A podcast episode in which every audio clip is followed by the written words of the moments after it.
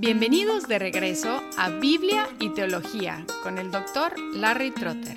Esperemos disfruten el siguiente episodio.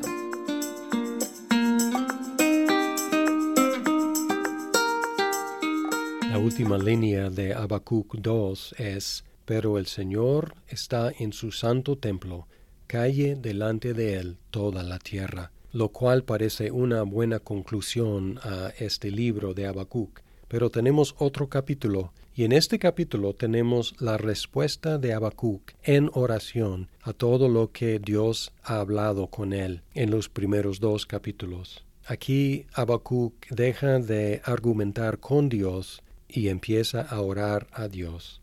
Junto con cinco salmos, este capítulo se llama una oración y está relacionada con el profeta Habacuc, probablemente escrita por él. La traducción dice oración del profeta Habacuc. Y luego hay un término desconocido, sigionot, oración del profeta Habacuc en sigionot, que parece ser una indicación de música. Y luego el último versículo 19 dice, para el director del coro con mis instrumentos de cuerda otra indicación de que fue compuesta para ser cantada. Además, tres veces aparece la palabra Sela y son las únicas veces que aparece fuera de los salmos. Probablemente otra indicación de cómo cantar o tocar esta oración podemos dividir esta oración en secciones. Empieza dirigida a Dios, hablándole en tú, es en el versículo 2 y luego hay un reporte acerca de la venida de Dios y se refiere a Dios en tercera persona del singular, Él, y luego hay una oración dirigida al Señor acerca de su conquista, regresando a dirigirse directamente a Dios en tú. Así que tú, versículo 2, Él, versículos 3 al 7, tú, versículos 8 al 15, y luego hay una respuesta de Habacuc en los versículos 16 al 19 en yo. Así que tú, él, tú, yo.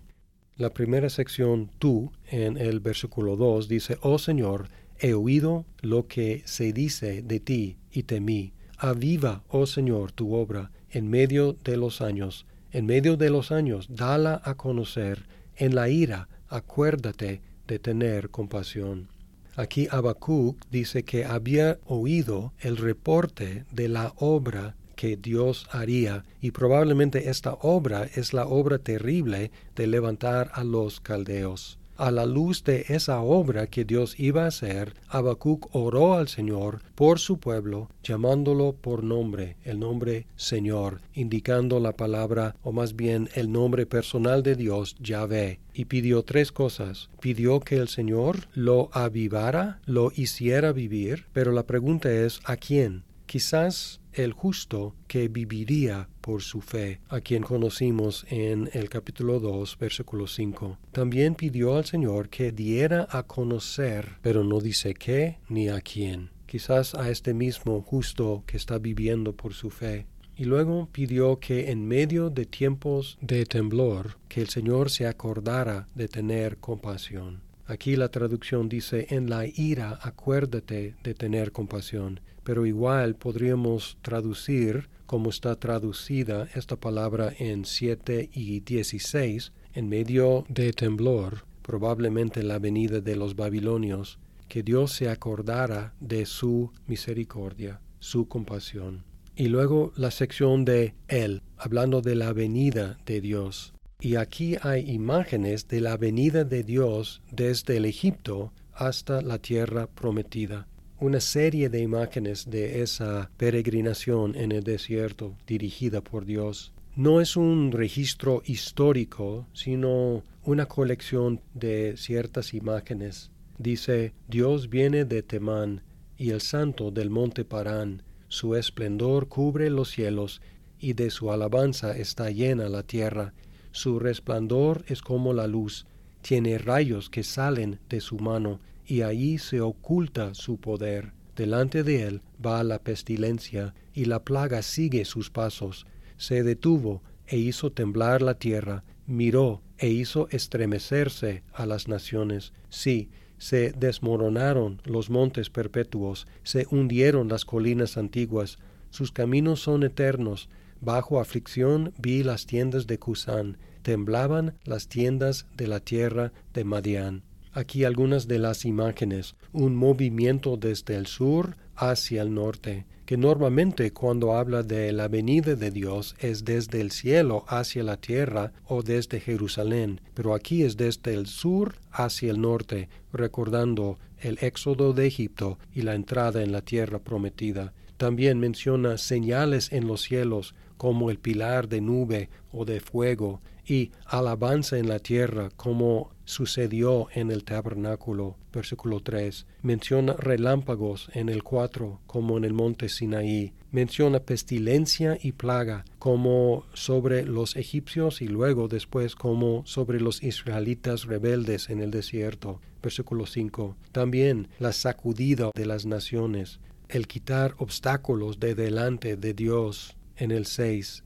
y luego la victoria sobre los oponentes de Israel durante el tiempo de los jueces en el versículo 7.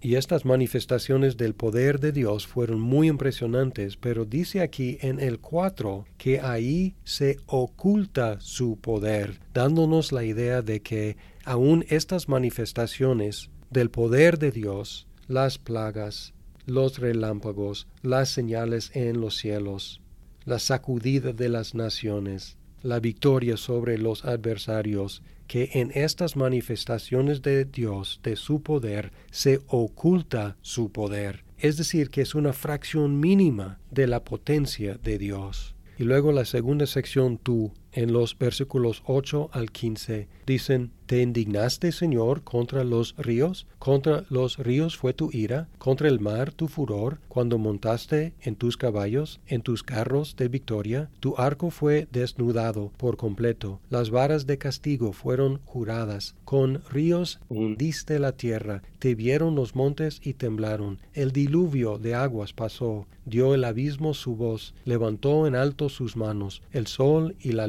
se detuvieron en su sitio, a la luz de tus flechas se fueron, al resplandor de tu lanza fulgurante, con indignación marchaste por la tierra, con ira pisoteaste las naciones, saliste para salvar a tu pueblo, para salvar a tu ungido, destrozaste la cabeza de la casa del impío, descubriéndolo de arriba abajo, traspasaste con sus propios dardos la cabeza de sus guerreros, que irrumpieron para dispersarnos. Su regocijo fue como el de los que devoraron en secreto a los oprimidos. Marchaste por el mar con tus caballos en el oleaje de las inmensas aguas. Aquí regresando a dirigirse a Dios directamente, Habacuc mezcló imágenes de tres fuentes, la creación, el éxodo y la conquista de la tierra prometida. Por ejemplo, como en el 7, su dominio sobre los ríos y el mar, como en la creación dominó las aguas, como en la plaga de sangre sobre los egipcios, y como en el cruzar del Mar Rojo y en el río Jordán.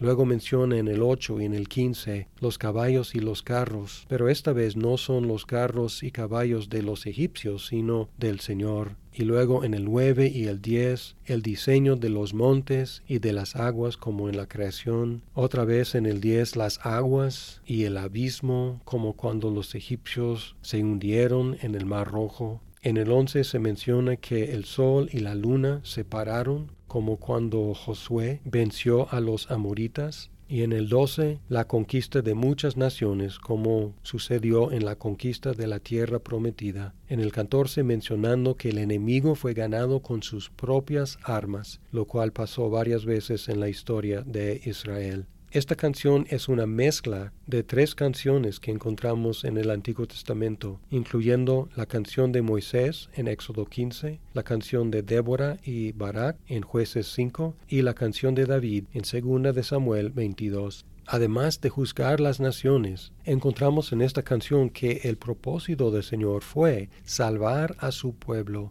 y su ungido. En el 13, saliste para salvar a tu pueblo para salvar a tu ungido. Esta palabra ungido es la que identificamos como Mesías o como Cristo. y la referencia al Mesías, al ungido, podría ser el rey de Israel, salvar al pueblo y no solo al pueblo, sino también al rey del pueblo. Posiblemente se refiere a Ciro, el rey de Persia, quien se llama el ungido o el Mesías en Isaías 45.1 y a quien Dios utilizó para conquistar a los babilonios. Rara vez este título aparece en el Antiguo Testamento refiriéndose a un redentor que iba a venir. Sin embargo, esta idea creció mucho hasta el tiempo de Jesús. Por lo tanto, encontramos aquí una realización de este versículo mucho más allá de lo que podrían haber contemplado en el tiempo de Habacuc saliste para salvar a tu pueblo, para salvar a tu ungido. Sabemos que Dios salió para salvar a su pueblo, salió del cielo para hacerse uno de nosotros, para vivir en nuestro lugar, para morir en nuestro lugar, para salir de la tumba en nuestro lugar y para ascender en nuestro lugar. Y este versículo puede traducirse saliste para salvar a tu pueblo, para salvar a tu ungido o para salvar con tu ungido. Las dos traducciones podrían aplicarse a Cristo. Quizás pensemos que Dios nos salvó a su ungido, más bien salvó por medio de su ungido. Pero cuando pensamos en el hecho de que Cristo murió y Dios lo salvó de la tumba, nos damos cuenta de que Dios salvó a su pueblo por medio de salvar a su ungido de la muerte.